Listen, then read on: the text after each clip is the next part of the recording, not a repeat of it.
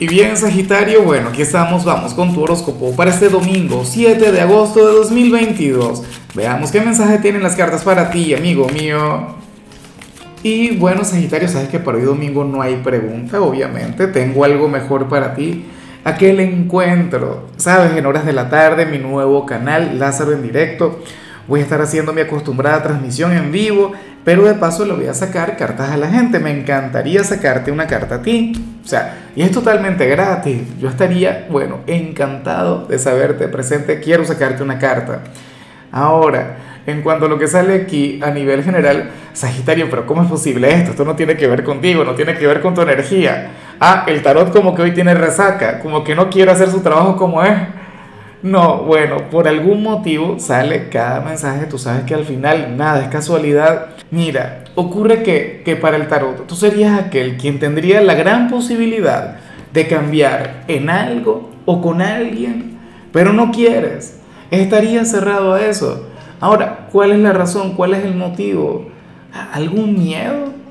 Yo pienso que tiene que ver con eso, con algún tipo de inseguridad. Sagitario, es curioso porque tú de cobarde no tienes nada, pero jamás lo has tenido. Tú eres más bien un, signo sumamente receptivo ante el cambio.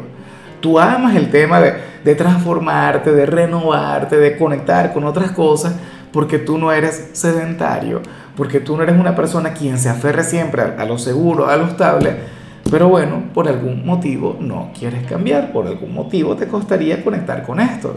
Y yo espero que tengas la receptividad, yo espero que tengas la apertura, porque te voy a decir algo que a lo mejor no te va a gustar, pero te lo tengo que decir, porque ten en cuenta que yo no soy el tarotista quien te dice lo que quieres oír, sino lo que tienes que escuchar, lo que dice el tarot.